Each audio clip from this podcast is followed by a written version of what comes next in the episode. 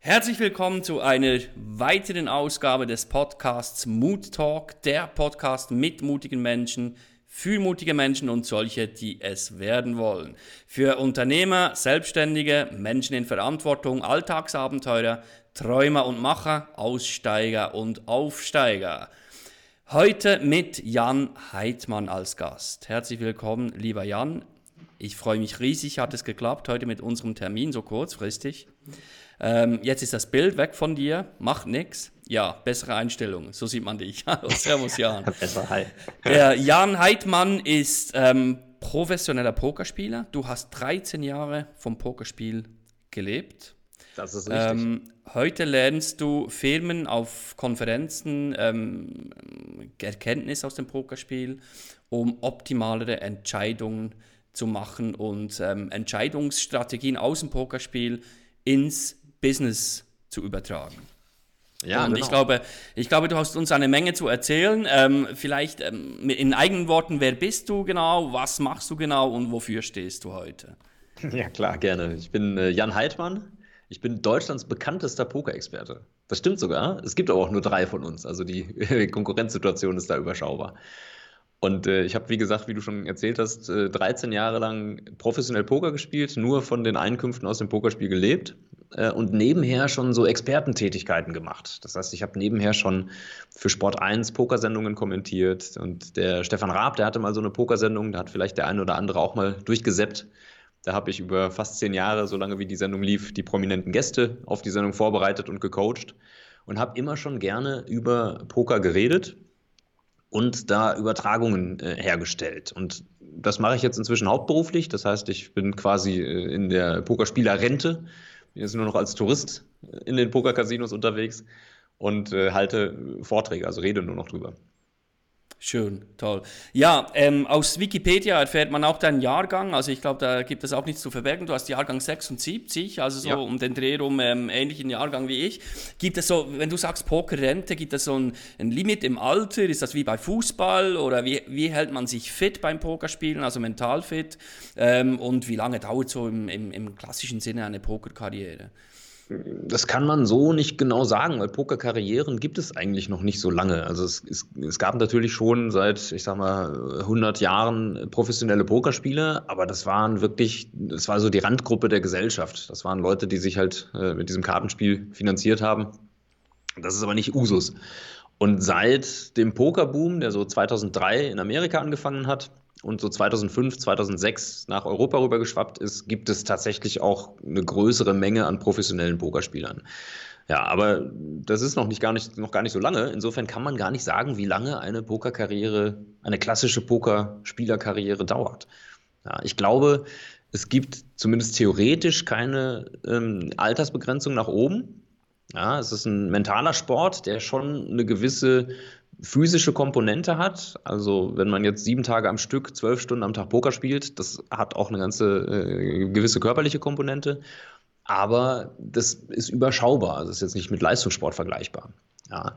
Das heißt, solange man mental fit ist, solange man klar denken kann und solange man bessere Entscheidungen trifft als die Gegner, kann man das äh, fortführen. Ja. Mhm. Mhm.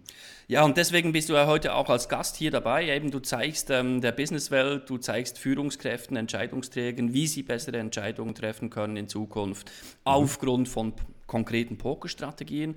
Darauf kommen wir später noch zu sprechen. Vielleicht, ich würde gerne anfangen, so bei dir, so Vorschulalter, hast du da schon mit Karten gespielt oder wie kamst du zu diesen Kartenspielen? Ich glaube, du kamst ursprünglich aus der Zauberwelt, auch mit Kartentricks, stimmt das? Ja, ich habe ich hab recht früh mit, mit Kartenspielen angefangen, ähm, auch andere Spiele natürlich, Schach und, und äh, ja, alles Mögliche in der, äh, in der Familie und habe dann mit, ich glaube, so ungefähr zehn Jahren Skat und Doppelkopf gelernt. Ja, also auch schon strategische Kartenspiele, wo man äh, ja, bessere Entscheidungen treffen kann, die ein bisschen komplexer sind als jetzt Mau Mau oder Elva oder Uno. Ähm, und das hat mich immer schon fasziniert. Mir hat das sehr viel Spaß gemacht, da als junger Bub äh, schon relativ schnell gut zu werden und zum Teil besser zu sein als die Erwachsenen. Also ich habe dann erkannt, wo die Erwachsenen Fehler gemacht haben und ich habe die dann nicht gemacht. Äh, und das hat mich schon immer fasziniert. Und dann habe ich tatsächlich mit 16, 17, 18 sehr intensiv gezaubert.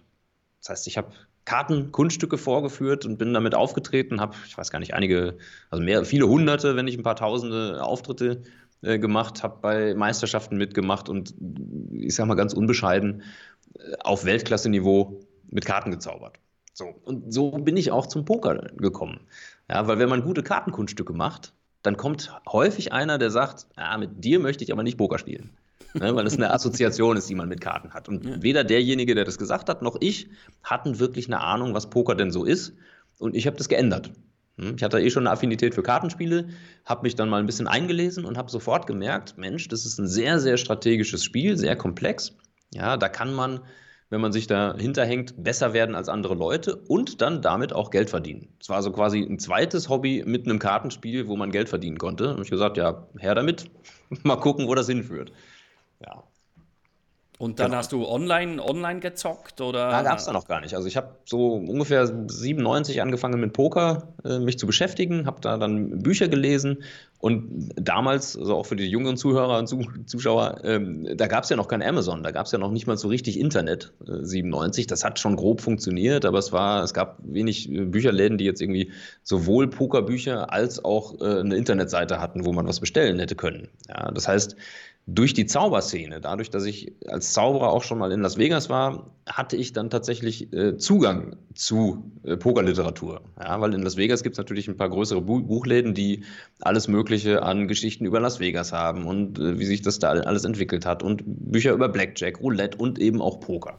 Ja, und die hatten auch übrigens äh, viele Zauberbücher, insofern war ich da aus anderen Gründen und hatte dann aber Zugang zu Literatur über Poker ja, und da habe ich mich dann reingelesen und habe äh, früher schon sehr viel Bücher über Zauberei gelesen. Ich glaube, so grob geschätzt 350 bis 400 um den Dreh. Also wirklich eine ganze Menge. äh, ich habe immer gerne über, äh, über das Medium Buch gelernt und das habe ich dann direkt beim Poker auch angewendet. Und ähm, ja, wenn man so Bücher liest über Poker, irgendwann äh, wird man dann ganz zibbelig und will an den Tisch, an den Pokertisch. Mhm. Wo hast du da angefangen? Dann waren das Kollegen, waren das Kumpels, ähm, waren das schon erste kleine Turniere? Wie, wie, wie hat das angefangen bei dir? Nee, also es war wirklich ganz klassisch erstmal im Freundeskreis.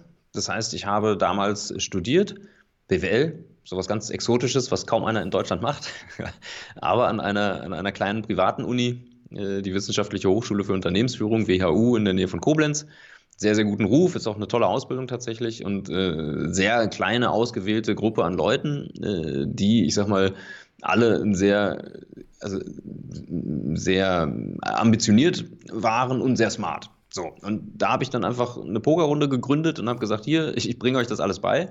Ja, lass mal ein bisschen spielen. Und wir haben um sehr wenig Geld gespielt. Ja, damals noch Mark, so hieß früher das Geld.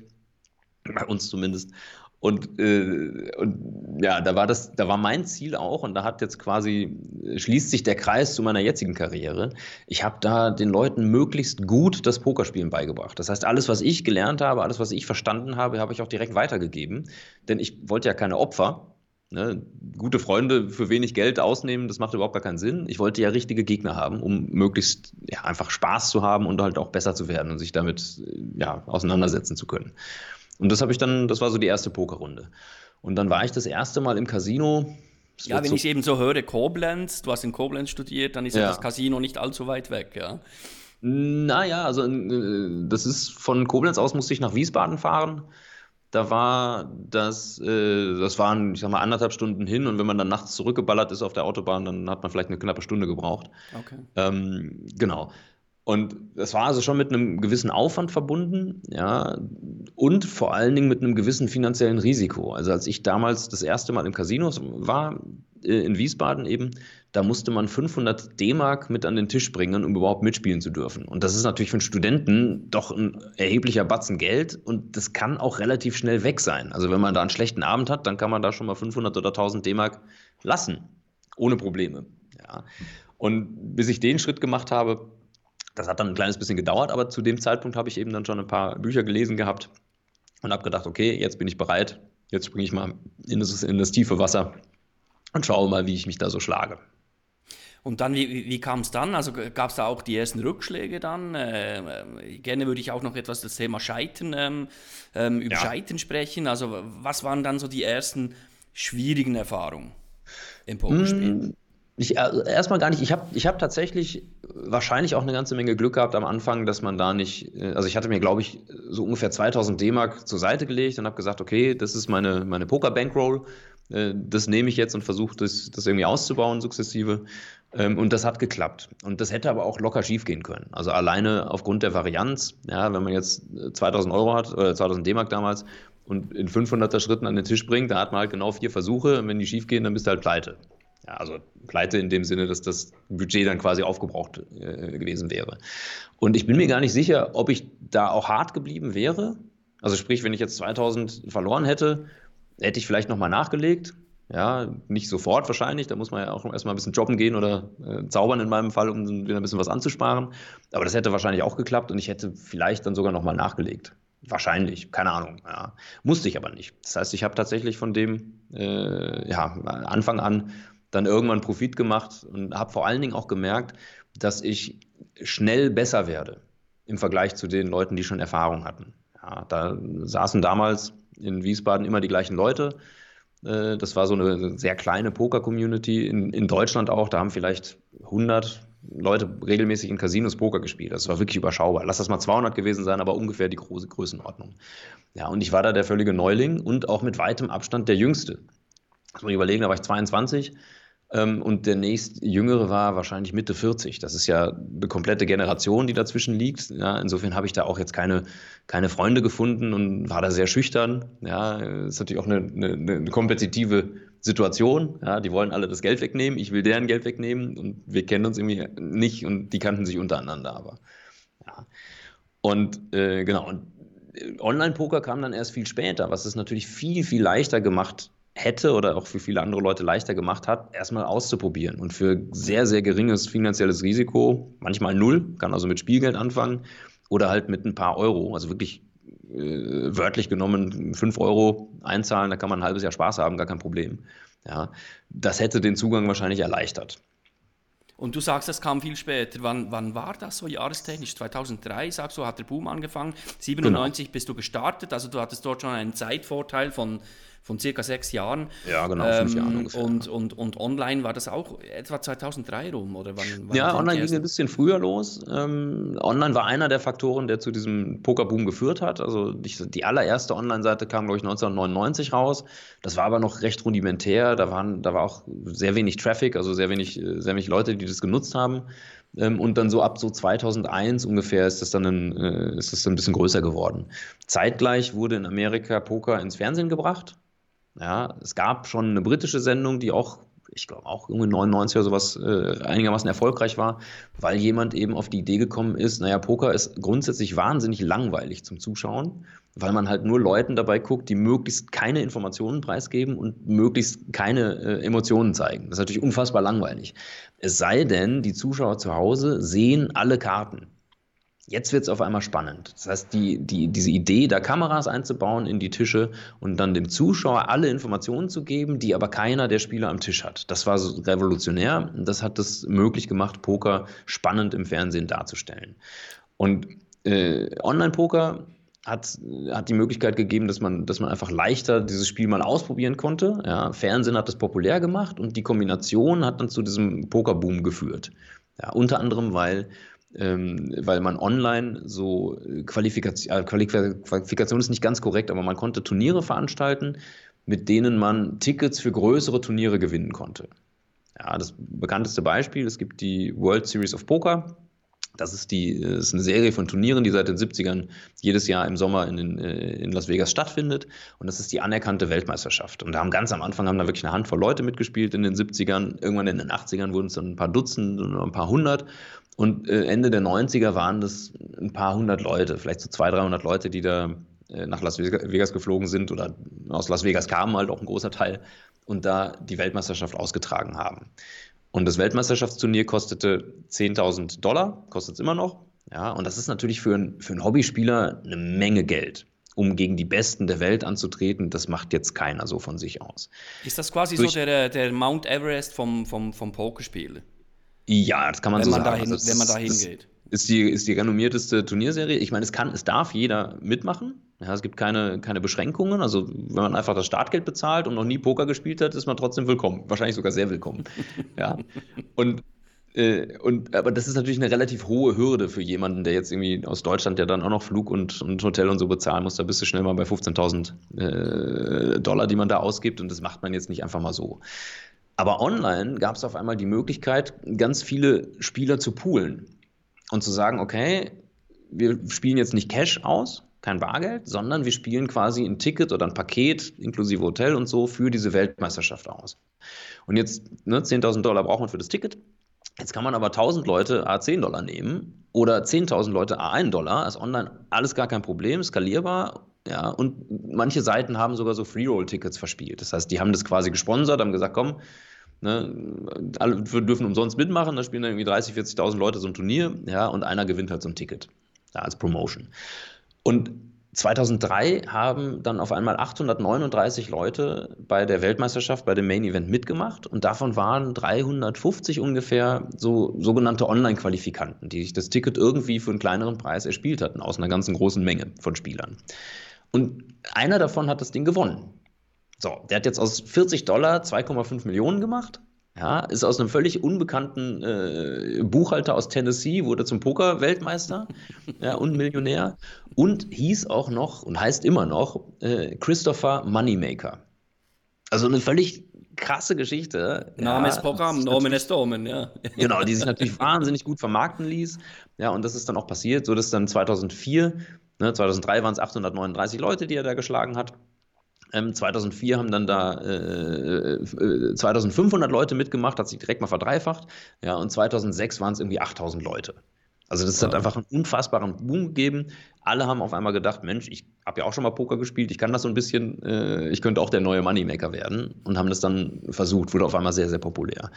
Und ist auch einer der Hauptgründe, dass ich so eine Karriere haben durfte. Ja, weil auf einmal gab es einen Markt, auf einmal gab es unglaublich viele Leute, die Poker spielen wollten und wie du schon gesagt hattest, ich hatte halt fünf Jahre äh, Vorsprung.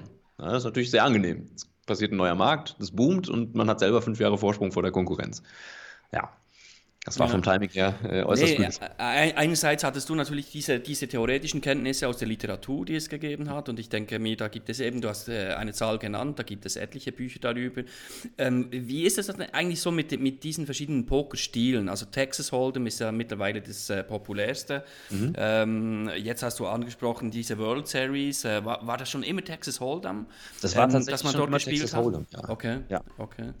Weil Texas Hold'em sich auch für, äh, für die Darstellung wesentlich besser eignet. Ja, jeder kriegt nur zwei Karten, genau. das sind die verdeckten Karten, das ist aber auch am, am, äh, am Fernsehbildschirm dann relativ leicht darzustellen. Du brauchst halt nur zwei Karten zeigen statt fünf oder sieben oder was auch immer.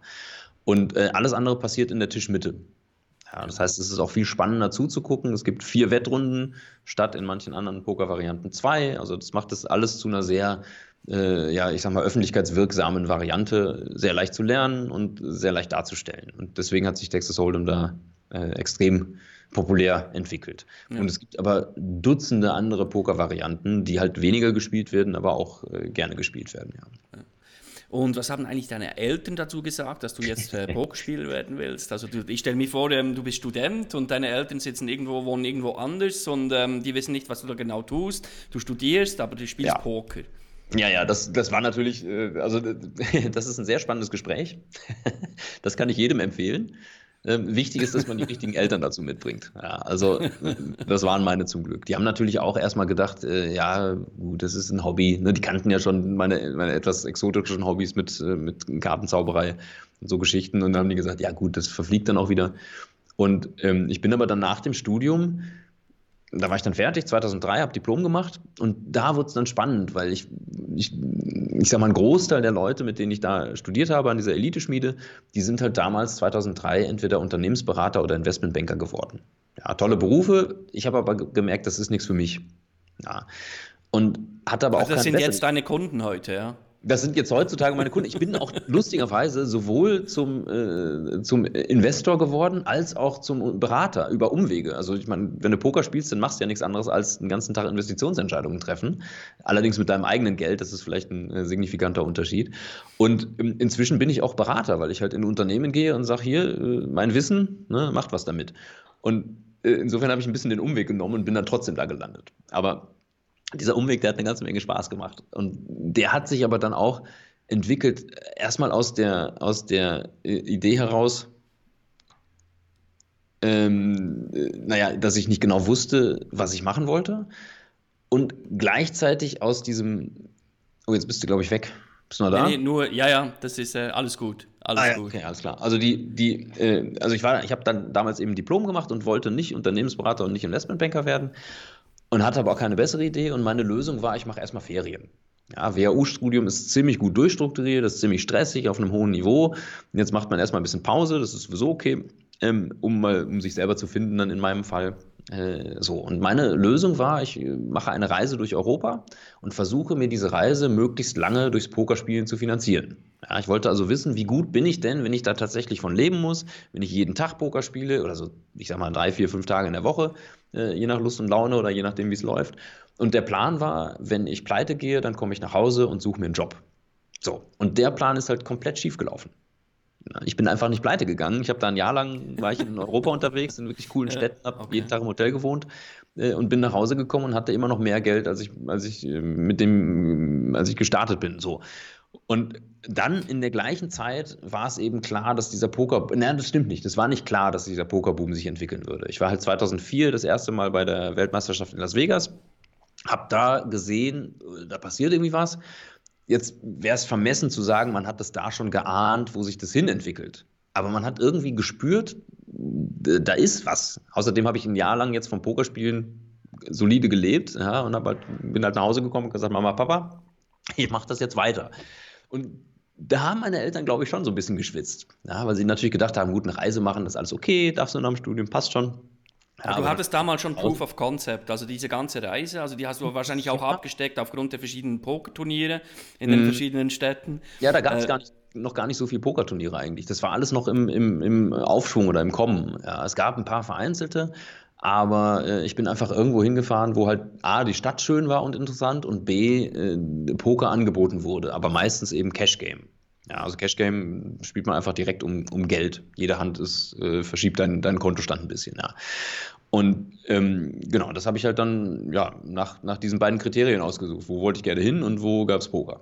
Ja. Und dann gab es zum Glück damals auch schon ein bisschen Angebot. Also ich war in Barcelona, Amsterdam, Paris, London, äh, in München habe ich dann ein bisschen Online-Poker gespielt, äh, in Wien äh, und ich glaube noch ein zweites Mal in Wien, dann irgendwie nach einem halben Jahr, weil mir das da so gut gefallen hat und irgendwas habe ich bestimmt vergessen. So. Und ja, super. Ich meine, es hat echt super viel Spaß gemacht. Äh, man reist durch die Gegend, man hat einen unglaublichen Freiheitsgrad und verdient genug Geld, um sich das leisten zu können. Ja. Und dann eben nach Las Vegas und habe da gemerkt, oh, guck mal, das, da passiert gerade eine ganze Menge. Äh, jetzt bleiben wir vielleicht mal dabei. So, und dann hat sich da aus Versehen eine Karriere rausentwickelt, ja. Das war so der Scheidepunkt, wo du dann entschieden hast, so, aber jetzt, jetzt erst richtig. Das war in Las genau. Vegas. Ja. Ja, ja, Das, war, das war auch dann erstmal der Plan. Auch da waren, es gab ja eine Menge andere Optionen. Also man hätte jetzt, wenn das jetzt ein, wenn ich das jetzt ein weiteres halbes Jahr oder ein Jahr gemacht hätte und hätte dann gemerkt, Mensch, das macht mir keinen Spaß, äh, da finde ich keine Erfüllung oder ich bin nicht gut genug, um mich damit zu finanzieren, ja, dann hätte man halt äh, danach sich einen Job gesucht. Ja, mhm. ganz normal. Ich, so, und eins der Argumente meiner Eltern, ja, dagegen. Die meinten dann, ja, aber was machst du denn dann? Mein Vater, der meinte dann, ja, ne, Lücke im Lebenslauf und wie sieht das denn dann aus? Ne, Studienabschluss und dann hast du erstmal ein Jahr Pause gemacht und so, das ist ja irgendwie komisch. Und ich so, ja, aber also ganz im Ernst, ich habe ein WHU-Diplom, ja, ein sehr gutes äh, Diplom von einer wirklich guten Uni. Ich spreche vier Sprachen, ich habe äh, Auslandserfahrung, ich habe Praxiserfahrung und ich habe sogar noch eine geile Geschichte zu erzählen, ja, die ich gut begründen kann. Ich habe auch damals schon, bin ich da sehr offensiv und offen mit diesem Thema umgegangen. Also wenn mich irgendjemand gefragt hat, und was machst du so, dann habe ich halt mit vollem Stolz innerlich schon äh, auf diese Frage gewartet und habe gedacht, ja, ich bin Pokerspieler. Und dann kommt natürlich erstmal ein verständnisloser Blick ja, und Nachfragen. Aber das ist halt total spannend. Da hat man jetzt auf einmal ein Intro in alle möglichen Gesprächssituationen, wo man normalerweise, ich meine, wenn man jetzt einen, einen üblicheren Beruf nennt, äh, ja, dann war das so eine, so eine Smalltalk-Frage. Ja? Und was machst du so? Aha, mh, okay. So. Aber wenn jetzt kommt Pokerspieler, da ist erstmal, hä? So. Und das habe ich immer schon sehr gerne und sehr offensiv genutzt und habe dann auch gedacht, das ist für mich sogar vielleicht ein gutes Auswahlkriterium, wo ich arbeiten möchte. Also nach dem Motto, wenn jetzt einer sagt, also das mit diesem Pokerspiel, A, das habe ich nicht verstanden, ja, dass man damit Geld verdienen kann und B, ich finde es total schlecht, ich möchte nicht, dass du bei uns arbeitest, dann wollte ich da wahrscheinlich auch nicht arbeiten. Also hätte es einfach nicht, nicht, zumindest nicht super gut gepasst. Ja, das habe ich dann meinem Vater so argumentativ vorgetragen und er meinte, ja, hm, äh, ja okay, Mist. Der Bub hat wahrscheinlich recht. Und was, was schwieriger war, glaube ich, für meine Eltern zu verstehen, war, also Poker, da denkt man sofort an eine ganze Menge Klischees. Ne, Haus und Hof verzocken und spielsüchtig und ne, alles, was da irgendwie so, so rein vermengt wird, die alle nicht stimmen, ja, die aber, ich sag mal, eine gewisse Historie haben. Und da haben sie sich einfach als Eltern Sorgen gemacht. Ja, verständlich, zum Glück. Wenn sich die Eltern über die Kinder nicht Sorgen machen, ist irgendwas falsch gelaufen. Aber da haben sie sich halt Sorgen gemacht und haben das halt ein bisschen beobachtet. Ja, in dem Sinne. Aber haben das nie versucht, mich da irgendwo anders hin zu drängen oder sowas. Also da muss ich sagen, ab. Schön. Ja. Schön. Ja. Ja. und dann hast du dich entschieden und heute, heute bringst du Businessmenschen und Entscheidungsträgern bei, wie sie bessere Entscheidungen treffen. Ja. Also so ein, zwei Beispiele, wie, wie man sie, äh, Pokerstrategien im Alltag, im Businessalltag integrieren kann. Ja, klar. Also äh, zum einen muss man erstmal verstehen, äh, Poker ist kein Glücksspiel. Ja, es ist natürlich kurzfristig eine ganze Menge Glück mit dabei, aber langfristig setzen sich einfach die besseren Entscheidungen durch. Also man könnte das so formulieren, ein guter Pokerspieler, der verdient mit einer guten Hand mehr Geld als ein schlechter Pokerspieler in der gleichen Situation mit der gleichen guten Hand verdienen würde und verliert mit einer schlechteren Hand weniger Geld als der schlechte Spieler. Und die Differenz, die baut sich eben über die Zeit auf und die kann man dann am Ende des Monats oder am Ende des Jahres dann irgendwie in irgendwas investieren, wenn man möchte. So. Und äh, das heißt, es geht da wirklich um Entscheidungen. Und Poker ist ein tolles Modell für Entscheidungsfindung, weil es alle Aspekte einer äh, Entscheidung irgendwie abbildet. Ja, und das simplifiziert. Das heißt, ne, wie ein gutes Modell macht es die Komplexität der, der Wirklichkeit simpler, um es dann analysieren zu können, um es dann wieder zu übertragen. Und beim Poker ist es tatsächlich so, äh, wir treffen den ganzen Tag Investitionsentscheidungen. Das heißt, wir wollen einen Mehrwert gewinnen, das ist beim Poker der Pot. Und wir müssen dafür was einsetzen oder riskieren, eine knappe Ressource. Das ist beim Poker beschränkt auf die Chips. Ja, vielleicht noch Informationen und Aufmerksamkeit und so, aber hauptsächlich die Chips. Und das Ganze unter äh, zeitlichem Druck, unter finanziellem Druck, gegen mehr oder weniger kompetente Gegner.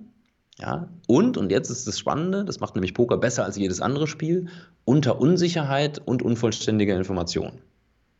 Ja, also Unsicherheit heißt, ich kann nicht in die Zukunft gucken, ich weiß nicht genau, welche Karte als nächstes kommt, ich weiß nicht genau, wie der Markt in drei Monaten oder in drei Jahren aussieht. Ja. Und unvollständige Informationen bringen beim Poker die Gegner mit. Die verraten mir nicht, was sie für eine Hand haben, die verraten mir nicht, was sie damit vorhaben und erst recht nicht ihre Gesamtstrategie. Das heißt, das sind die beiden großen Aspekte, unter denen wir Investitionsentscheidungen treffen. Und das deckt natürlich die, die Realität extrem gut ab, weil da ist jede Entscheidung immer durch Unsicherheit beeinflusst und durch unvollständige Informationen. Mhm. Und andere Spiele, die haben, das, die, die haben diese Mischung nicht. Also Beispiel ähm, Schach, super tolles Spiel, ja, wahnsinnig strategisch, sehr spannend, Jetzt bist du weg im Ton.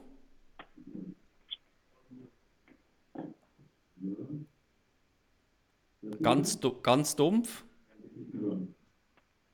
Also ich höre dich, aber ganz, ganz dumpf, wie weit weg, wie unter Wasser. So blub, blub, blub. Ja. Kannst du mich hören? Ja, ja, ja, ja, ja, ja.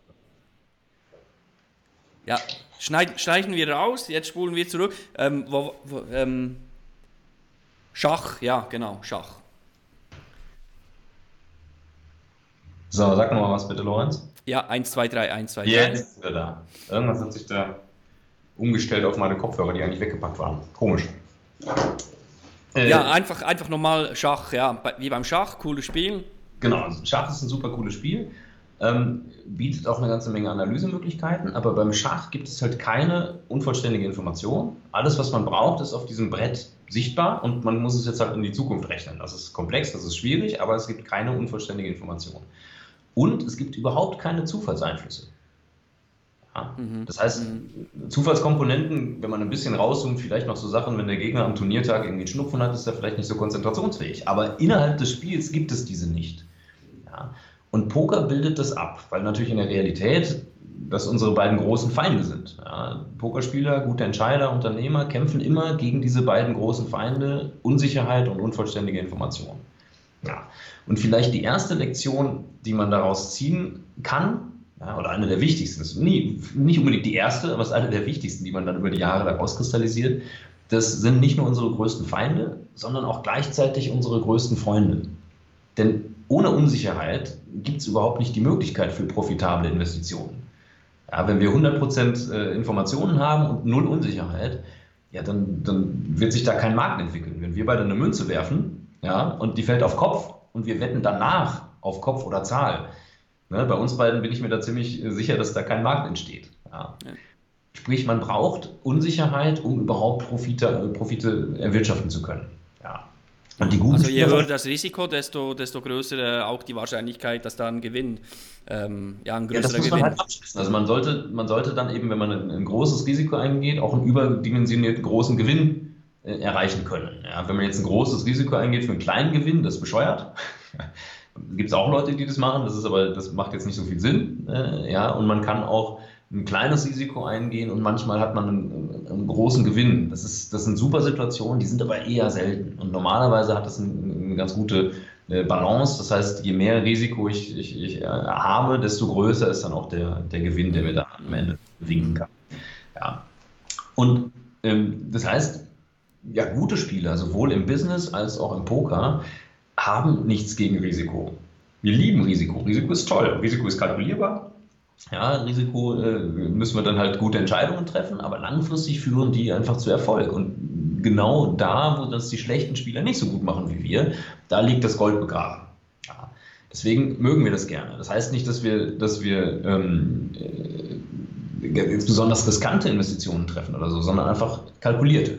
Ja, also ich bin tendenziell tatsächlich ein sehr konservativer Mensch ja, und habe meinen Risk of Ruin beim Poker immer relativ klein gehalten, habe dadurch natürlich auch nicht die, die, ich sag mal, dadurch, dass man das Risiko dann einigermaßen klein hält, hält man natürlich auch die Gewinne ein bisschen kleiner. Also wenn man jetzt ein größeres Risiko gehen würde, dann hätte man öfter den, die Chance auf einen großen Gewinn, aber auch öfter die Chance, pleite zu gehen. Ja. Und ich wollte einfach nicht pleite gehen und große Gewinne sind mir jetzt nicht so wahnsinnig wichtig. Also ich sag mal, der, der, ähm, das, das, das Tolle an, an, diesem, an dieser Karriere war zum einen, dass ich da natürlich gut von leben konnte, also da ordentlich verdient aber der Freiheitsgrad.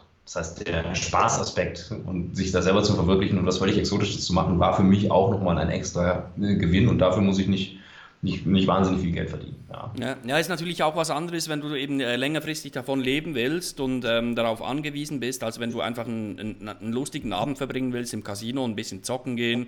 Ähm, da stecken wahrscheinlich auch andere, andere Motive da, dahinter und andere, andere Entscheidungswege dahinter. Ja du hast was ganz Wichtiges gesagt, nämlich die, die Motivation ist der ausschlaggebend. Wenn die reine Motivation Profit ist, dann habe ich ganz andere Entscheidungskriterien, als wenn die Motivation hauptsächlich Spaß ist. Wenn man jetzt als, als normaler Mensch irgendwie ins Casino geht, dann ist die Hauptmotivation an dem Abend jetzt kein Geld zu gewinnen. Das ist ein ne-, netter Nebeneffekt, ja, aber wenn man ganz ehrlich in sich reinfühlt, ist die Hauptmotivation da fast immer einfach einen schönen Abend zu haben. Und man geht auch davon aus, dass man dann irgendwie, keine Ahnung, nimmst du 50 Euro mit ja, dann gehst du davon aus, dass die am Ende des Abends weg sind. Wenn, wenn es dann mehr sind, dann ist es irgendwie umso besser gelaufen, aber das ist jetzt nicht die Motivation, da ins Casino zu gehen. Ja, für die meisten Leute.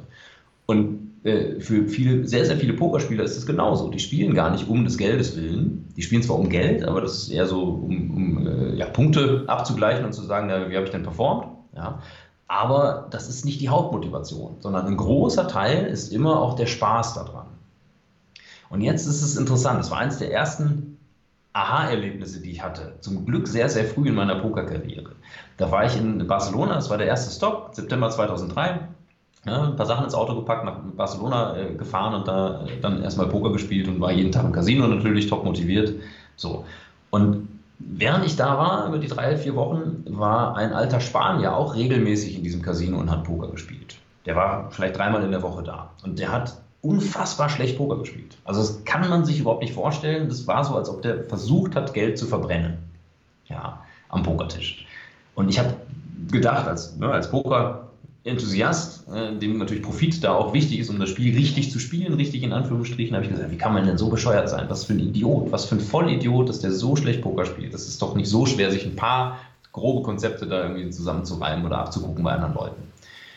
Und dann sind wir ins Gespräch gekommen. Und da hat sich herausgestellt, der ist äh, ein sehr erfolgreicher Neurochirurg, ne, war schon ein bisschen älter, sehr erfolgreicher Neurochirurg. Das heißt, Geld hat für den nicht mehr wirklich eine Rolle gespielt. Und Idiot können wir ausschließen. Ja. Ne? Da musst du schon einigermaßen clever für sein. Ja. Und, äh, und seine Hauptmotivation war, der wollte einfach Ablenkung. Mein Spanisch ist nicht so gut, jetzt weiß ich nicht mehr genau, der war entweder gerade frisch verwitwet oder frisch geschieden. Ja, aber der wollte einfach Ablenkung. Er hat dann so und hat dann gesagt, ich könnte mir jetzt auch irgendwie jeden, jeden Tag eine Yacht mieten oder ich könnte irgendwie Golf spielen gehen in ganz tollen Orten dieser Welt und das würde mich mehr kosten oder ungefähr gleich viel kosten. Ja, ich habe ausgerechnet, dass der im Schnitt am Abend so 400, 500 Euro verloren hat. Ja, das ist natürlich eine Menge Geld ist für jemanden. Dreimal, die, dreimal die Woche. Ja. Ja, dreimal die Woche, genau. Da bist du bei 1500 in der Woche, bist du bei 6000 Euro im Monat. Das ist schon was, was, man, was sich jetzt nicht jeder leisten sollte. Aber der konnte sich das leisten. Der hat auch dann noch einen guten Wein dazu getrunken. Ja, und der hat das auch nicht ein ganzes Jahr lang durchgezogen, sondern der hat einfach mal jetzt ein paar Wochen da äh, ja, Ablenkung gesucht. Das war seine Hauptmotivation. Der wollte Spaß haben. Und als ich das verstanden habe, konnte ich den ganz anders einschätzen, weil aus seiner Motivation heraus hat er perfekt gespielt. Ja, der hat halt einfach mit jeder Hand bis zum Schluss durchbezahlt und hat sich unheimlich gefreut, wenn er einen Pot gewonnen hat und es war ihm egal, wenn er Geld verloren hatte. Jetzt hatte der eine Menge Spaß. Ja, als profitorientierter Pokerspieler hast du eine ganz andere Strategie. Da schmeißt du nämlich den Großteil der Hände weg. Ja, wir nennen das in der Fachsprache, und das kommt jetzt der, der erste konkrete Tipp, äh, äh, nennen wir die Strategie Tight Aggressive. Und tight heißt eng und aggressive heißt aggressiv. Und äh, eng bezieht sich auf die Anzahl der Hände, die ein guter Pokerspieler überhaupt spielt. Das heißt, ich kriege meine ersten zwei Karten bei Hold'em ausgeteilt, ja, und ein guter Pokerspieler, der spielt nur 20% seiner Hände. Das heißt, also jede fünfte, ja. Ja, jede fünfte. Das heißt, 80% der Zeit schaue ich mir meine Karten an und wenn ich dran bin, schmeiße ich die wieder weg. Und das ist natürlich bei weitem nicht so spaßig, Ne, weil du dann erstmal zugucken musst, bis die Hand zu Ende gespielt ist. Es dauert ein paar Minuten, jetzt kriegst du wieder eine Hand ausgeteilt und die schmeißt du höchstwahrscheinlich wieder weg. Das heißt, du sitzt den ganzen Abend da und schmeißt Karten weg. Und ab und zu darfst du mal mitspielen. Und das ist natürlich bei weitem nicht so spaßig, als wenn man jetzt 80% spielen dürfte und nur 20% wegschmeißt. Ja. Es ist aber hoch profitabel. Warum? Weil nicht jede Investitionsmöglichkeit, die sich einem bietet, auch eine gute Investition ist. Ja das meiste, was, was wir so, ja, wo wir rein investieren können, unsere Ressourcen, sei es jetzt Finanzmittel oder Zeit oder Arbeitseinsatz oder Reputation oder was auch immer, das meiste davon ist Quatsch. Ja, das heißt, der, der, der gute Investor, der gute Entscheider, der sortiert erstmal aus und sagt, Top 20 Prozent, da möchte ich rein investieren, je besser, desto aggressiver. Aber ich brauche ein gutes Fundament, bevor ich irgendwelche Ressourcen verplane. Ja. Und den ganzen Schrott, den muss ich aussortieren. Mhm, mhm. also auch hier, auch hier wieder Pareto, 80-20, wieder, genau, wieder genau gleich. Wenn du sagst, das, das, das ist sogar ja. mathematisch äh, da genau die, die also die, das kommt in der Pokersituation, kommt immer darauf an, wie viele Leute am Tisch und was das für Leute sind und so, aber ganz grob kann man sagen, die Top 20 Prozent. Und die, äh, und das ist eben 80-20 Pareto, ja. Da, so, und, und das ist eben eine, äh, eine, eine Sichtweise, die sich beim, am, am Poker ganz gut erklären lässt, die aber sofort einleuchtet und wo dann die, die Kunden, vor denen ich dann spreche oder wo wir Workshops halten, dann ihre eigenen Inhalte rein, äh, reinfüllen. Ja, also als Beispiel, ich war bei einer, bei einer, äh, bei einer Agentur, ähm, die äh, so habe dann einen Vortrag gehalten und einen Workshop gehalten und ein paar Wochen später ruft mich da einer an und sagt, ja, Heidmann, ich muss Ihnen die Geschichte erzählen, da muss ich nämlich dran denken, Tight Aggressive, was Sie da äh, vorgetragen haben. Und zwar ist er bei einem Kunden im Vorgespräch und möchte diesem Kunden eine Webseitenoptimierung und äh, eine neue Webseite verkaufen. Ja. Und sagt, ja, lieber Herr XY, wir werden also Ihre Webseite neu aufsetzen und dann für Google optimieren. Und jetzt wird der Kunde laut ja, und schreit und sagt, Google, ich möchte nicht, dass Sie das noch einmal erwähnen, diesen Namen. Jetzt ist der Vertriebler natürlich ein bisschen vor den Kopf gestoßen und sagt, ja, aber wenn wir jetzt irgendwie über SEO, Search Engine Optimization reden, müssen wir auch über Google reden, da kommen wir nicht drum rum. Ja. Und äh, der Kunde sagt, was, jetzt haben Sie ja schon wieder Google gesagt und springt auf und wird noch lauter. Und Herr Heidmann, wissen Sie was, erzählt er mir, da bin ich dann aufgestanden und habe mich verabschiedet und bin gegangen. Und meine erste Reaktion war erstmal, ich habe mich ein bisschen erschreckt und meinte so, naja, der hat jetzt den Vortrag bei mir gehört und hat jetzt einen Kunden dadurch verloren. Äh, das war nicht unbedingt ideal. Und er sagt, nee, Herr Heidmann, das Schlimmste, was mir passieren kann, ist, dass der, dass der bei mir einen Auftrag unterschreibt Weil dann muss ich meine Ressourcen für die nächsten Monate dahin verplanen, dass sich meine Designer, mein Backoffice und so mit dem Typen streiten, wo der Button auf die Webseite hinkommt. Das heißt, selbst wenn das super optimal läuft, ist das eine kleine Marge, weil halt kleiner Auftrag, ne? SEO, ein bisschen äh, Agenturarbeit und so, aber relativ kleine Auftragsvolumen. Aber wenn das irgendwie schief läuft, dann fliegt uns das um die Ohren, profittechnisch. Ja? Und deswegen habe ich den einfach gefoldet. Den habe ich weggeschmissen. Das, der zu den 80 Prozent gehört, die man nicht spielen sollte. Ja, also äh, wollten wir den gar nicht. Und da gibt es einfach ganz viele Momente, ganz viele Situationen, wo man verschiedenste Pokerkonzepte, es gibt ja Dutzende davon, ja, die man in diesem Modell ziemlich gut erklären kann wo die, wo die, wo die Kunden dann selber ihre, ihre tatsächlichen Probleme oder Herausforderungen des Alltags oder die größeren Entscheidungen da einfüllen können und sagen, ha, das ist spannend mal zu sehen, wie ein Pokerspieler darüber denkt. Ja, ja, das macht also, wahnsinnig viel Spaß und ich lerne dadurch auch eine ganze Menge Branchen kennen. Ja, da also auch, auch Mut loszulassen, ja, eben 80 Prozent loszulassen, den Mut haben loszulassen. Und diese ja. 20-80-Regel eben, das versteht sich ja auch ähm, äh, im Unternehmertum, dass wir ähm, 80 Prozent des Umsatzes mit 20 Prozent der Kunden ähm, erwirtschaften. Und sehr oft trifft das ziemlich genau ziemlich ja. genau zu. Ja, ja das, ist, das ist nicht immer 80-20. Also Pareto besagt, dass es da eine große Differenz gibt äh, zwischen Input und Output oder zwischen Effort und Output. Es muss aber nicht zu 100 addieren und es muss auch nicht immer, nicht immer genau 80-20 sein. Kann auch mal 70-10 sein oder 90-30 oder so. Äh, aber es ist tatsächlich immer so, dass ein, dass ein kleiner Teil mhm. der, der Aufwendungen eben, eben zu dem Großteil des Erfolges beitragen. Mhm. Und wenn man sich darauf konzentriert, man muss natürlich ein paar andere Sachen auch mitmachen. Also es gibt, glaube ich, äh, Sachen, wo man jetzt keinen direkten Nutzen von hat, die aber einfach gemacht werden müssen. Also beim anderes, ein anderes Konzept, was aber damit zusammenhängt, wenn man investiert beim Poker, also wenn man Chips setzt, ja, dann darf das immer nur aus zwei Gründen passieren. Entweder ist es eine Value Bet oder ein Bluff. Eine Value Bet heißt, ich habe eine sehr gute Hand und möchte von einer schlechteren Hand jetzt noch Geld gewinnen. Deswegen setze ich in der Hoffnung, dass eine schlechtere Hand bezahlt und ich dann mehr gewinne. Ja, das ist der Hauptgrund, dass man beim Poker investiert. Man hat eine gute Hand, gute Gewinnwahrscheinlichkeit und jetzt möchte man von einer schlechteren Hand ausbezahlt werden. Der Bluff ist genau das Gegenteil. Man hat eine schlechte Hand und möchte jetzt eine bessere Hand aus dem Pot vertreiben, damit man den Pot trotzdem gewinnt. Deswegen setzt man. Ja. Und äh, alleine, wenn man sagt, okay, entweder, wenn ich investiere, sollte es eine Value Bet sein oder ein Bluff, dann bringt das eine sehr gute Klarheit in Investitionen rein. Ja, jetzt muss man sich natürlich fragen, was heißt denn ein Bluff? Also wenn man jetzt als Unternehmen irgendwie eine Entscheidung trifft und da seine Ressourcen äh, verteilt, wie? Was heißt denn da jetzt Bluff? Naja, kann man so sagen, ein Value Bet ist ganz klar, man generiert einen Mehrwert. Das ist relativ einfach zu übertragen. Ja. Ein Bluff, da löst man ein Problem. Ja, ich habe eine schlechte Hand, ich kann den Pot nicht gewinnen, aber wenn ich jetzt investiere, dann äh, kann es sein, dass der andere, den, also wenn ich in einen guten Bluff investiere, dann schmeißt der andere eine bessere Hand weg und dann gewinne ich den Pot trotzdem. Das heißt, übertragen, man investiert, um ein Problem zu lösen. Da war ich bei einer Unternehmensberatung, die haben das auf ihre Budgetierung angewendet. Das fand ich ganz spannend. Die, haben, die waren, hatten irgendwie so sieben Kernbereiche, in denen sie tätig waren und haben das Budget mehr oder weniger demokratisch verteilt. Also jeder hat das gleiche Stück vom Kuchen bekommen. Und nach dem Vortrag haben sie da, haben sie da ein bisschen genauer äh, hingeschaut und haben gesagt, hm, macht vielleicht nicht so viel Sinn. Ja. Die Bereiche, wo wir stark sind, wo wir viel Mehrwert generieren, da sollten wir auch aggressiver investieren, da sollten wir mehr Ressourcen für verwenden. Mhm. Die Bereiche, die so plus minus null laufen, ja, wenn man da Ressourcen abzieht, dann ist es ganz, ganz häufig so, dass die dann nicht von der Klippe fallen, sondern dann laufen die weiter plus minus null. Weil diese Ressourcen, die man da verschwendet, die verpuffen. Die haben nicht wirklich Effekt. Die lösen jetzt kein Problem, die, machen, die, die, die generieren auch keinen Mehrwert, die verpuffen da in irgendwie ja, irgendwas äh, in den Äther. Ja. Und die Bereiche, wo wir richtig schlecht sind, wo wir sogar Minus machen vielleicht, ja, da sollten wir entweder Ressourcen abziehen und uns daraus verabschieden, oder, und jetzt kommen wir zum Bluff, oder aggressiv investieren, um möglichst schnell besser zu werden, damit wir dann möglichst schnell profitabel werden.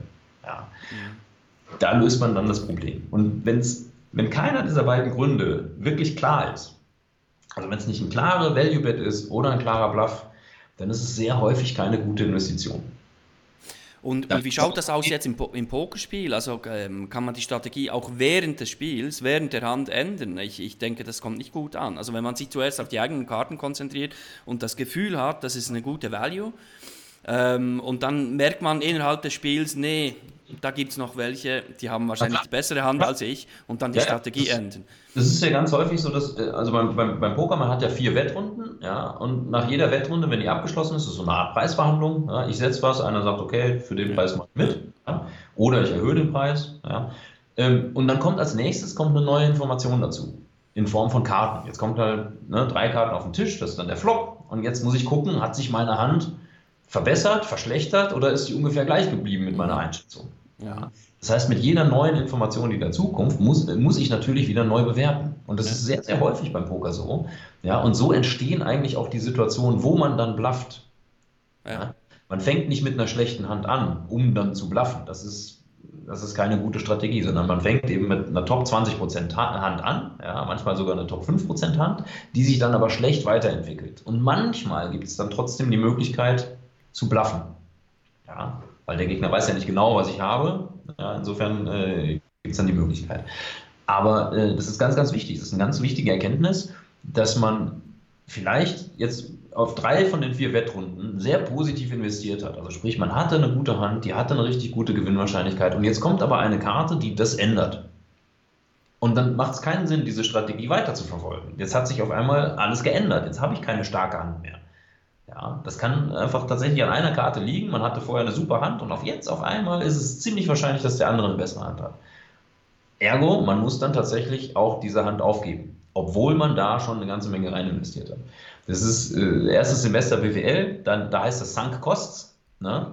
dass man gutes Geld nicht schlechtem Geld hinterherwirft, sondern man muss bei jeder Entscheidung, bei jeder Investitionsentscheidung vom Status quo aus in die Zukunft gucken und sagen, das Geld, was ich jetzt investiere, hat das einen positiven Erwartungswert oder hat das einen negativen Erwartungswert? Und mhm. da mhm. spielt die Vergangenheit nur eine sehr, sehr marginale Rolle. Ja, schon also, so, dass der, äh, also es, es, kann manchmal sein, dass man dann im Vergleich zu dem Pot, den man jetzt da noch gewinnen kann, nur noch ganz wenig übrig hat. Also da ist jetzt eine Million drin und ich muss jetzt noch einen Euro riskieren, um diese Millionen zu gewinnen. Ja gut, dann mache ich das natürlich sehr, sehr häufig, weil das Risiko ist sehr klein und das, der Payoff ist halt riesig. Ja. Aber wenn jetzt das in einigermaßen normalen Verhältnissen ist, dann muss ich tatsächlich ziemlich häufig von der eigentlich guten Ausgangssituation, von der eigentlich aggressiven Strategie dann komplett umschwenken und sagen, sorry, jetzt kann ich leider keinen Cent mehr investieren, weil ich glaube nicht, dass ich da äh, noch ein profitables Investment habe. Du sagst einigermaßen vernünftige Situation oder Pot, eben, das muss immer wieder neu bewertet werden. Und wann kommt denn der ähm, Point of No Return? Also wann ist die Hand dann so teuer, dass ich sagen muss, nee, ich muss da jetzt noch im Spiel bleiben, weil ich habe schon so viel Geld verloren, wenn ich da jetzt aufhöre, wenn ich jetzt folge. Das, das sollte eigentlich fast nie ein Argument sein. Das, das einzige Argument, das resultiert daraus, also wenn ich jetzt schon ziemlich viel Geld investiert habe, ja, dann heißt das, dass der Pot ziemlich groß ist. Das heißt, es gibt eine Menge zu gewinnen.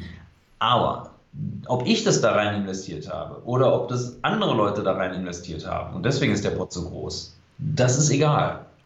Ja, der, das ist einfach nur noch die Überlegung, ist der Pot groß genug?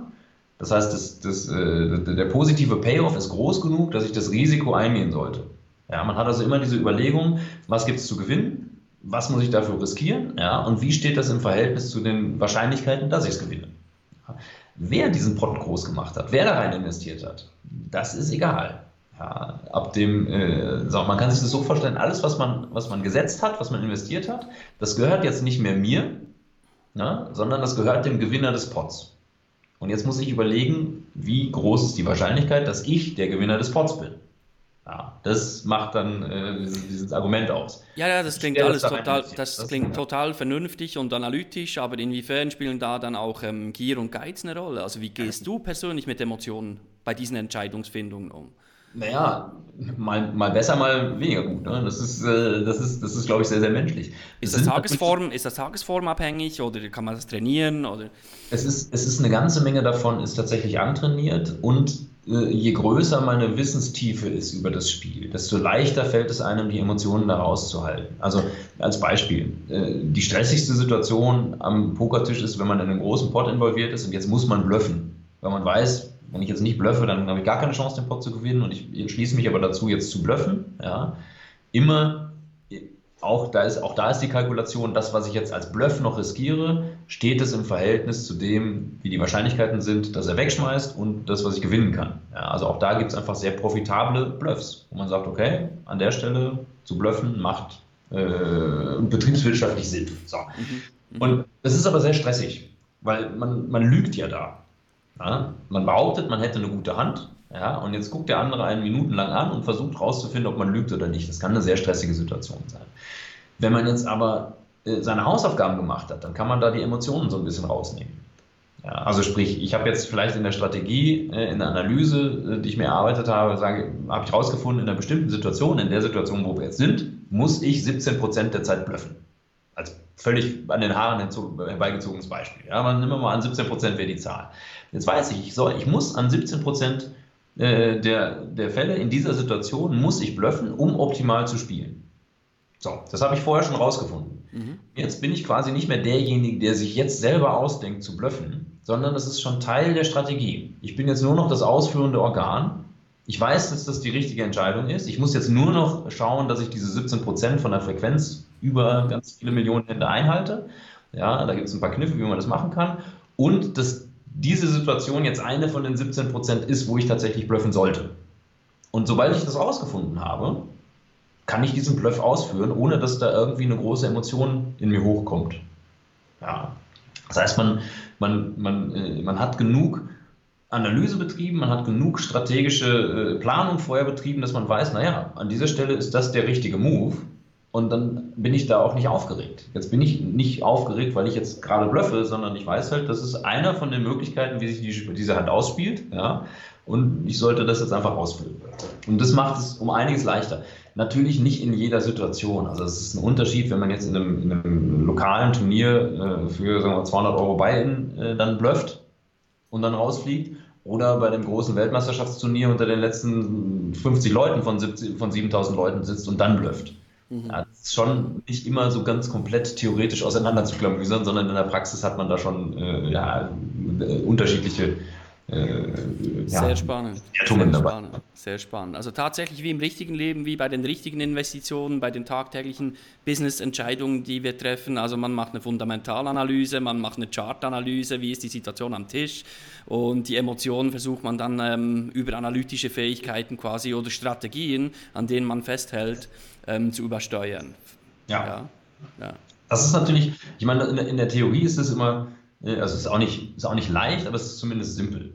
Ja, und in der Praxis kommen dann schon nochmal die Emotionen oft mit dazu, mit ins Spiel. Da ist man nicht immer in der Lage, die, die beste Entscheidung zu treffen, obwohl man die vielleicht sogar vorher analysiert hat. Mhm. Und, äh, und auch da, ähm, also ich sag mal, der, der, der Grund, dass, dass es Leuten schwerfällt, Entscheidungen zu treffen, ja, hast du vorhin auch schon angesprochen, ist eben diese Angst vor dem Scheitern. Mhm. Die Angst, dass man jetzt eine Entscheidung trifft, sich für A oder B entscheidet und dann geht es im Resultat schief. Mhm. So. Und das ist natürlich ganz, ganz natürlich für den Menschen. Ja. Wir haben aber das Problem, dass wir da tendenziell immer die Resultate beurteilen. Und ein guter Pokerspieler, der denkt da ganz anders drüber nach. Der beurteilt seine eigenen Entscheidungen. Weil in jedem Resultat, was wir beobachten, da äh, ist immer eine ganze Menge Kausalität drin. Das sind die Entscheidungen, die dazu geführt haben. Aber auch eine ganze Menge Zufall. Ja, eine ganze Menge Glück oder Pech, je nachdem, in welche Richtung der Zufall ausschlägt. Ja. Einfach Ereignisse, die wir nicht vorhersehen konnten oder irgendwelche Faktoren, die wir selber gar nicht beeinflussen können. Die spielen bei den Resultaten immer eine ziemlich große Rolle. Ja, eine ganze Menge Random Shit. Und das wird in den Resultaten, wenn man jetzt die Resultate miteinander vergleicht, immer auch mitbewertet. Das sind aber Sachen, da können wir gar nichts für. So. Das heißt, ein guter Pokerspieler, der denkt da anders drüber nach. Dem sind die Resultate egal.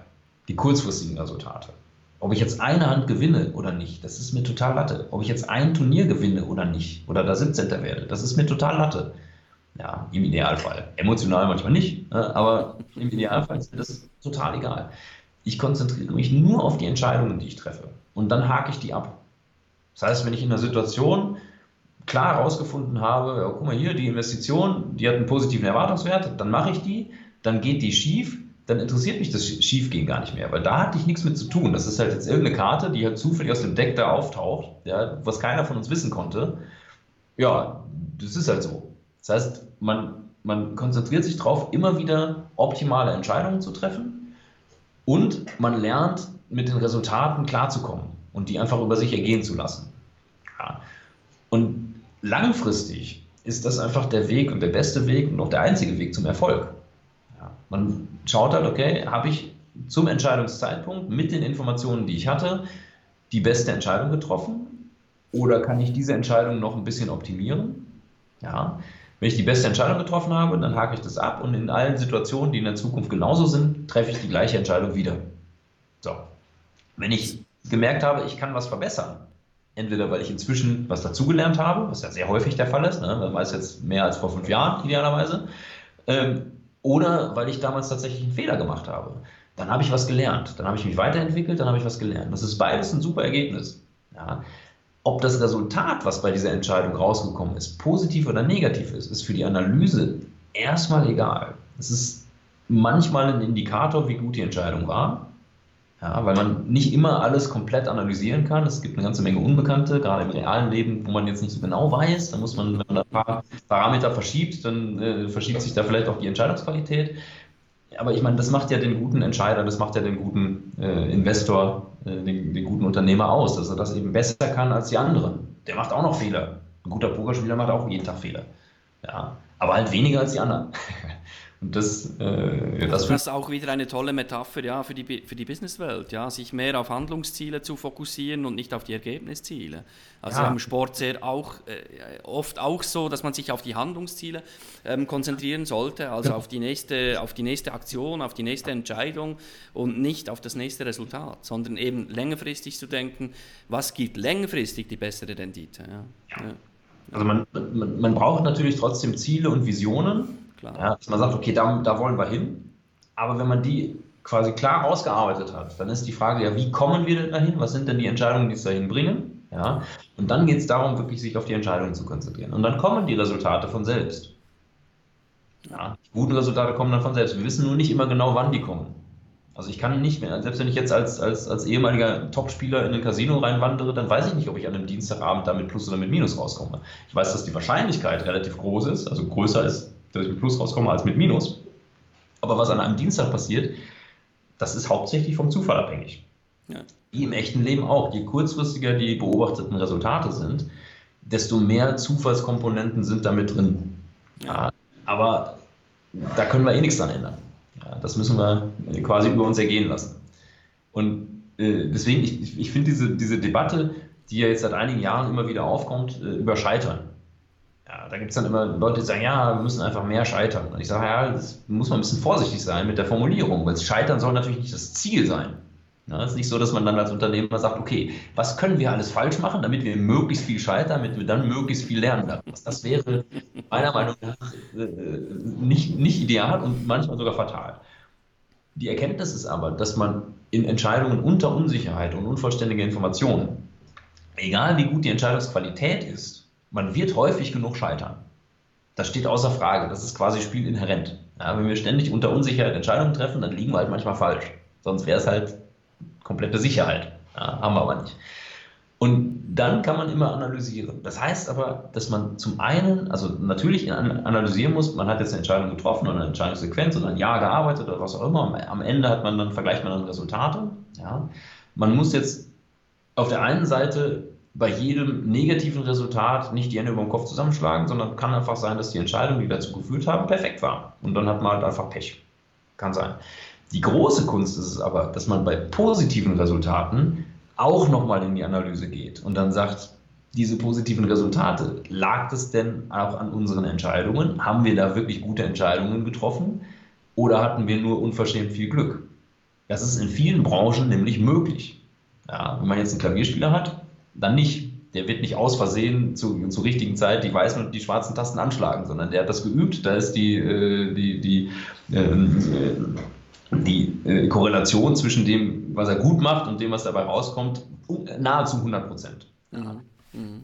Aber im Unternehmen ist es nicht so. Das heißt, man kann tatsächlich auch mal ein sehr erfolgreiches Jahr haben, wo man eigentlich ziemlich schlecht performt hat. Das, das kann passieren. Da kommen halt äußere Umstände mit dazu, die es einfach schenken. Ja, meinetwegen ja, irgendwelche Extrembeispiele, also Trump und Brexit und so, wenn du da jetzt irgendwie vor fünf Jahren aufs völlig falsche Pferd gesetzt hast und gesagt hast, ha, ich bin fest davon überzeugt, dass das alles passieren wird, da haben, hätten alle gesagt, hm, Quatsch. Ja, und wahrscheinlich wäre das auch nicht äh, statistisch eine gute Entscheidung gewesen. Aber kann sein, dass du damit Glück hattest. Ja.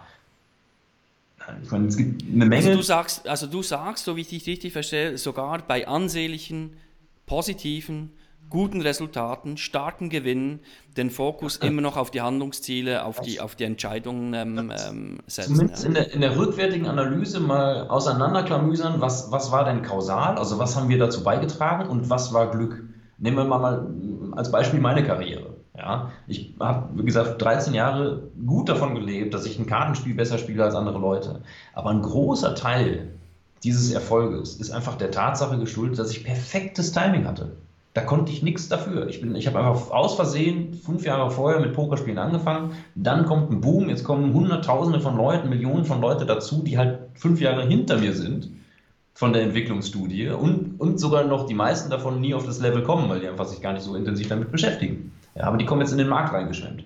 Wenn ich das zehn Jahre vorher versucht hätte, dann wäre die Reise irgendwann zu Ende gewesen und ich hätte, das wäre halt einfach nur eine lustige Reise gewesen. Da hätte es gar nicht die Möglichkeit gegeben, da eine Karriere. 15 mhm. Jahre später auch wieder eine ganz andere Situation, weil man da gar nicht diesen Vorsprung hätte haben können. Ich meine, jetzt sind halt, ist dieser Markt schon seit 15 Jahren da. Ja, jetzt, jetzt kannst du da 40 Bücher lesen und bist halt gerade mal in der Verfolgergruppe, wenn überhaupt. Ja, also einfach vom, vom reinen Timing her lief das perfekt ich habe dann natürlich, natürlich viel hart dafür gearbeitet. Ja. Ich meine, hunderte von Büchern gelesen, unfassbar viele Hände gespielt, äh, super viele Analysen gemacht und so. Das ist richtig ein knallharter Job, wenn man das so möchte. Ja. Aber das gehört eh dazu. Also das ist beim Erfolg fast immer ein großer, großer Teil ist dann die harte Arbeit, aber ein signifikanter Teil ist häufig einfach auch Glück. Mhm. Mhm. Okay. Für die Zukunft ist es eine relevante Information, mal zu schauen, was in der Vergangenheit passiert ist, wie viel war denn davon einfach Glück? Damit man sich selber nicht überschätzt, damit man selber nicht, nicht auf die Idee kommt, ja, ich bin der Mozart des Poker, äh, ne? ich kann alles machen und bin das absolute totale Genie und dann stellt sich raus, man ist es nicht. Das holt einen natürlich ein. Ja, ich meine, Selbstbewusstsein ist was, ist was, was sehr Wertvolles, aber Selbstüberschätzung, und da ist die, der Grad äh, oft ein sehr schmaler. Ja? Selbstüberschätzung kann sehr schnell äh, zum Fall führen. Ja? Das heißt, gerade bei überdurchschnittlich guten Ergebnissen sollte man das hinterfragen. Es ist selten so, dass es auf, das eigene, auf die eigene Genialität zurückzuführen ist. Einzig und allein. Ja? Also Leute, die behaupten, ich habe mir alles im Leben selber erarbeitet und ich, hab, ne, ich bin, das ist alles nur harte Arbeit und hatte mit Glück nichts zu tun ich bin da sehr vorsichtig. Ja, da sind so viele ver versteckte Zufallskomponenten auch drin, die man nur durch wirklich logische Analyse ausarbeiten kann, ja, dass das einfach extrem unwahrscheinlich ist. Ja. Sehr spannend, sehr spannend. Ja, wenn du, wenn du eben deine Keynotes hast, deine Vorträge hast, deine Workshops hast ähm, in Unternehmen, also sind da vermutlich auch Banken mit dabei. Ähm, Immer mehr tatsächlich. da darfst du bestimmt keine Namen nennen, weil, weil Banken und Pokerspiel, also ist jetzt Investment, ähm, ist das Zocken, ist das Glück, du sprichst von Glück.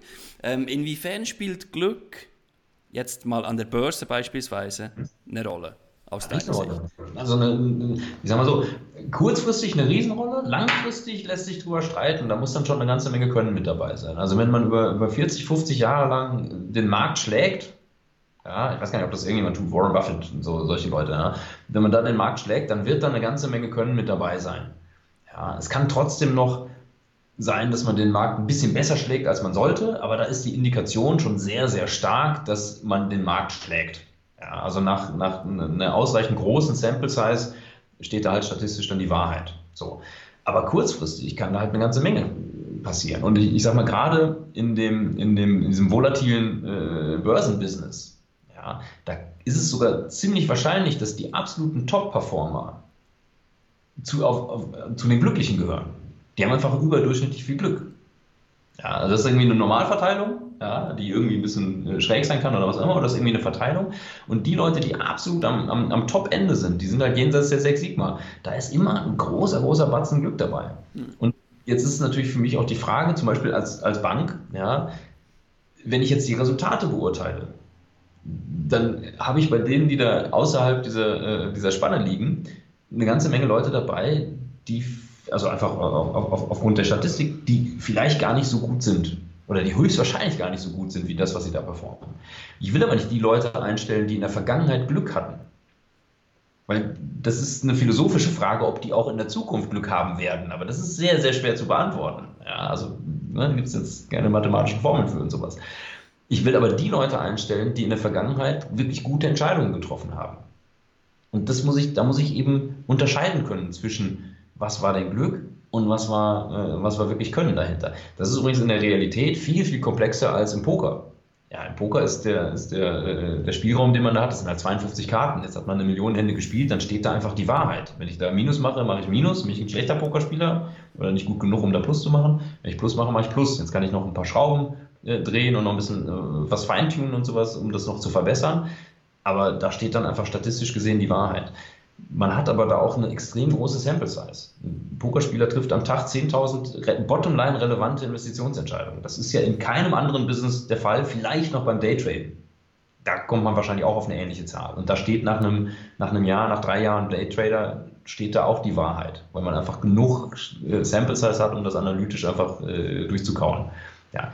Aber in vielen in vielen anderen äh, Branchen, in vielen anderen Businesses ist es nicht so. Das heißt, man muss sich diese Erkenntnisse möglichst gut, möglichst präzise, aber man muss sich sie erarbeiten in der Analyse. Man muss halt gucken, okay, Resultat, alles schön und gut, aber was ist denn die Wahrheit dahinter? Als Beispiel, wenn wir beide in der Hand Poker spielen, ja, dann gewinnt danach einer von uns den ganzen Pot. Das ist aber nicht die Wahrheit, sondern die Wahrheit ist, jeder von uns hat mit einer gewissen Gewinnwahrscheinlichkeit investiert. Und die ist nie 100 zu 0, wie das Ergebnis dann am Ende. Ne? Du kriegst 100% vom Pot, ich krieg 0% vom Pot, sondern die ist immer irgendwie eine Mischung. Das heißt vielleicht 60-40. Ja, jetzt investierst du mit 60% äh, Gewinnwahrscheinlichkeit, ich mit 40. Kann übrigens beides die korrekte Strategie sein, äh, lustigerweise. Und langfristig, wenn wir immer genau diese Situation häufig genug spielen, wird sich der Erwartungswert ziemlich genau da einpendeln. Ja, du kriegst 60% vom Geld, ich krieg 40% vom Geld. Aber in einem Resultat ist halt immer entweder 100 oder 0. Und das ist in der Realität auch so. Wir sehen immer was und wir beurteilen das sehr binär. Ja, eins oder null. Entweder gewonnen oder verloren. Ja, wenn Bayern München gegen Dortmund spielt, dann ist danach halt ein klares Ergebnis. Hat einer von beiden gewonnen. Aber die Realität ist, dass halt, wenn die 100 Mal spielen, dann gewinnt halt 60 Mal der eine und 40 Mal der andere. Das ist die Realität. Ja. Und das kann man sich nur erarbeiten durch die, durch die intellektuelle Analyse dahinter. Und alleine mal dafür, das, das, ähm, äh, ich sag mal, die, die, Sichtweise zu schärfen, macht wahnsinnig viel Spaß. In die Unternehmen reinzugehen und zu sagen, hier, ne, Pokern, wir Pokerspieler, wir denken anders über diese Sachen nach. Vielleicht hilft euch das. Ja. ja, und wann ist der Tisch zu Ende? Also wann ist das Pokerspiel zu Ende? Das muss man auch definieren im Business-Kontext.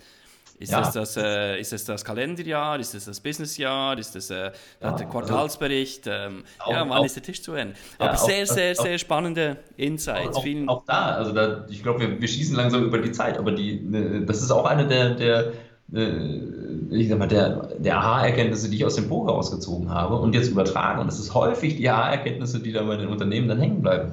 Dass die guten Spieler verstehen, wir spielen ein unendliches Spiel. Weil auch wenn man sich vornimmt, wir möchten gerne ein gutes Jahresergebnis einfahren, ja, das ist alles schön und gut. Ne? Da hat man am 31.12. zieht man dann einen Schlussstrich, dann rechnet man zusammen und am 1.1. geht es halt weiter. Also das ist jetzt nur ein Punkt, den man sich da arbiträr raussucht. Man könnte auch am 13.2. zusammenrechnen. Das macht halt sonst keiner. Ne? Deswegen ist es ne, nicht so üblich. Aber könnte man. Könnte einfach irgendeinen Punkt nehmen und dann zusammenrechnen. Aber es geht halt direkt am nächsten Tag weiter. Es sei denn, man zieht sich komplett aus diesem Spiel zurück. Ja, also das hat man, wenn irgendwelche Insolvenzen oder irgendwelche Mergers passieren oder so, dann hat ein Unternehmen gesagt, du, alleine kann ich hier nicht mehr weiterspielen. Ich brauche entweder Hilfe oder ich muss aufhören. Oder man hat als Privatperson gesagt, ich höre jetzt auf zu arbeiten und ziehe mich aus diesem Spielbusiness zurück. Das geht. All in, all Spiel in. selber. Das geht immer weiter. Das ist ein unendliches Spiel. Ja. Ja. Und dann macht es auch keinen Sinn, äh, sich auf Resultate zu konzentrieren. Weil die sind halt arbiträr. Man zieht halt irgendwo einen Schlussstrich rein und sagt, das ist jetzt unser Resultat. Aber man könnte dann noch eine Viertelstunde eher oder eine Viertelstunde später ziehen und dann wäre das Resultat ein ganz anderes. Also? Das heißt, äh, auf sich, sich auf die Resultate zu konzentrieren, die sind natürlich wichtig. Das sind Indikatoren. Jetzt muss man die in der Vergangenheit auch irgendwie äh, miteinander vergleichen und zu gucken, wo, wo, bewegen wir uns denn hin, zumindest mal von den Resultaten her. Wenn man dann noch rausklamüsert, was sind die äh, Entscheidungen, die dazu geführt haben, dann kann man schon Tendenzen ablesen und vor allen Dingen, man, man macht immer den, den, äh, den Ausgangspunkt fest für die nächsten Entscheidungen. Mhm. Wenn ich super gut dastehe, ein tolles Jahr hatte, dann habe ich einfach mehr, äh, mehr Geld in der Kriegskasse, jetzt kann ich ganz andere Entscheidungen treffen und ganz andere äh, Strategien fahren, als wenn ich ein super schlechtes Jahr hatte, Hälfte der Belegschaft äh, irgendwie gehen lassen musste und, und ganz anders dastehe im Markt. Das ist der Ausgangspunkt, von dem man jetzt in die Zukunft blickt. Ja. Aber das ist auch der Endsatz von meinem, von meinem Vortrag. Resultate beschreiben immer nur die Vergangenheit. Aber Entscheidungen prägen die Zukunft. Das ist das, wo, es spannend ist. Schön, schön. Vielen Dank ja, für diese Insights und dieses tolle Schlusswort. Eben der Fokus auf die Handlungsziele, auf die Entscheidungen setzen und nicht auf die Resultate. Die Resultate, die Gewinne dankbar mitnehmen und abschöpfen, selbstverständlich, aber sich nicht darauf ausruhen und einfach, dass alles gut gewesen ist.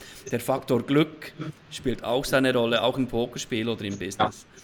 Wir, ja. Nennen es ja nicht, wir nennen es ja nicht Glück oder Pech, weil das ist ja immer aus einer Sicht. Ja, für den einen ist es Glück, der andere, der im Pot involviert ist, für den ist dann vielleicht Pech. Äh, wir nennen das ja nur Varianz. Halt einfach, die Varianz, genau. Halt irgendwas, was wir nicht beeinflussen können und damit ist es auch für die nächsten Entscheidungen irrelevant. Ja, und wichtig ist, dass überhaupt Entscheidungen getroffen werden. Ja. ja.